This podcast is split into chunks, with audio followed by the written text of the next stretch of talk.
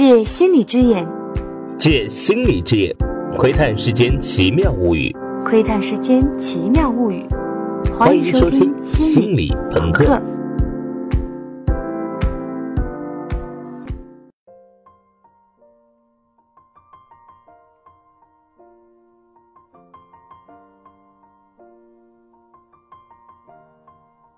大家好，我看完《速度与激情八》之后，忽然联想到最近读到的万维钢老师的一篇文章，叫《有差别的人类劳动》。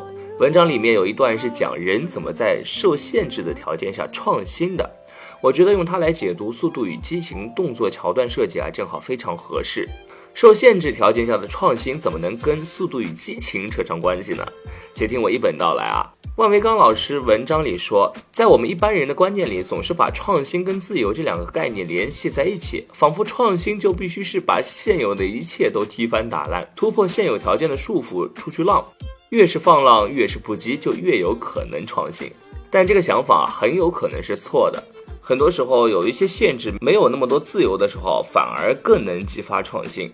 比如说，先设定一个预算限制，再让设计师去设计一件产品，设计出来的东西往往反而比预算多、钱随便花的时候更好。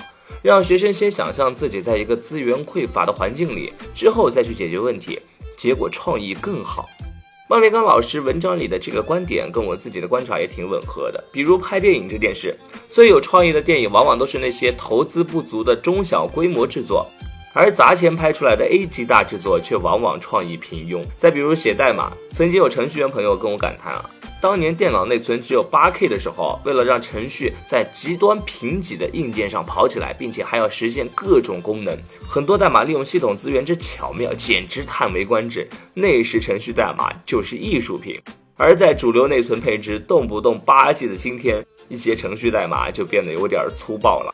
当年那些榨干系统资源的奇思妙想是再也看不见了，资源受限反而创意十足。这背后的原理在于，在大多数时候，并不是发明一个全新的东西，从无到有的创造太难了，这样的机会少之又少。更多的时候，创意其实是开发出一个旧东西的新功能。制造商在手机里加摄像头，最早是给我们拍照的，而微信用它来扫二维码，这就是已经足够好的创意。你并不需要重新发明一个摄像头，而资源有限的情形，不就是正好逼我们去往这条路上走吗？手上只有一堆破铜烂铁，那就非得绞尽脑汁的开发这点破铜烂铁的新功能了。这种时候能不创意十足吗？这就跟《速度与激情》系列联系上了，因为在我看来，《速度与激情》从第五集开始走的正好就是这种在限制条件下创新的路子。怎么说呢？按照一种比较通行的分类方法，动作片大致分为两个流派：写实派和浪漫派。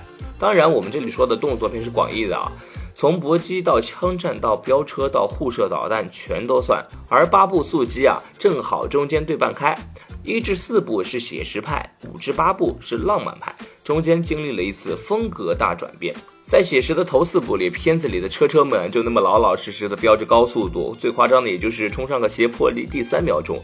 但从第五部开始，他们上天入地无所不能，越来越夸张。为什么会这样呢？制片方应该也是被逼无奈吧？因为围绕车设计动作场面，如果走写实路线，其实是有点吃力不讨好的。车能玩出来的写实的花样啊，太有限了。飙车飙个两三次，大家也就看腻了。然后呢？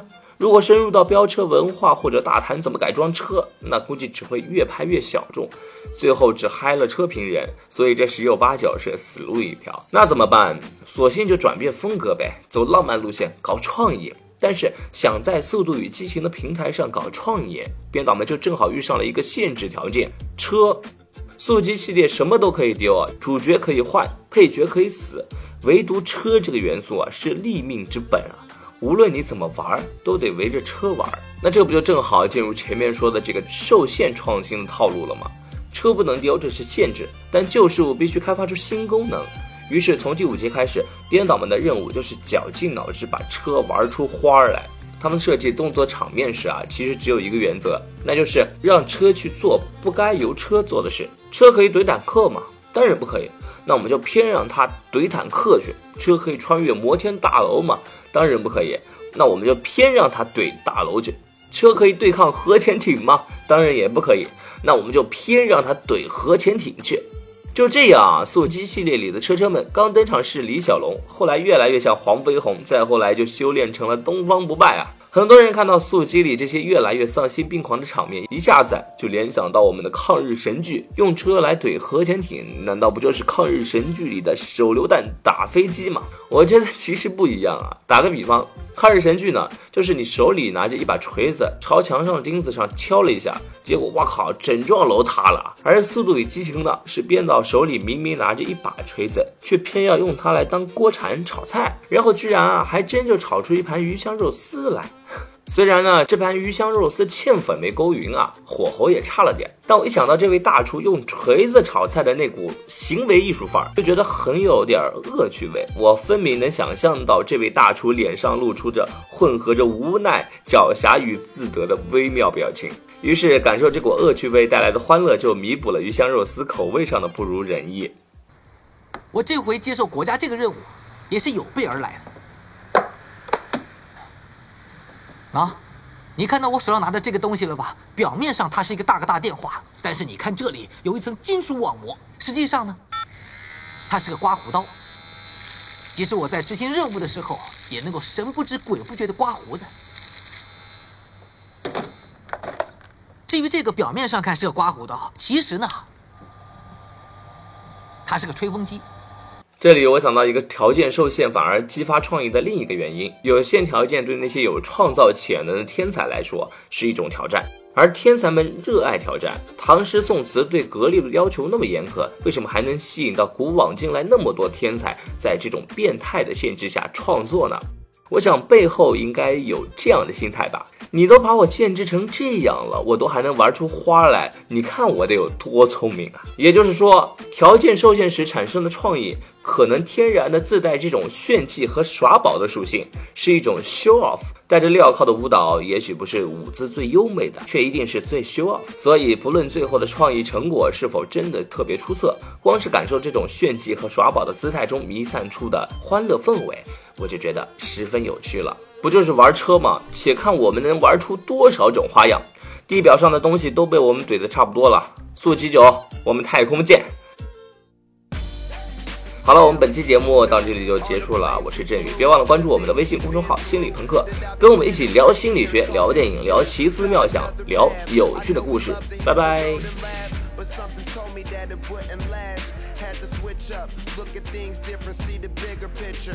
Those were the days, hard work forever pays. Now I see you in a better place. See you in a better place. Uh, how can we not talk about family when family's all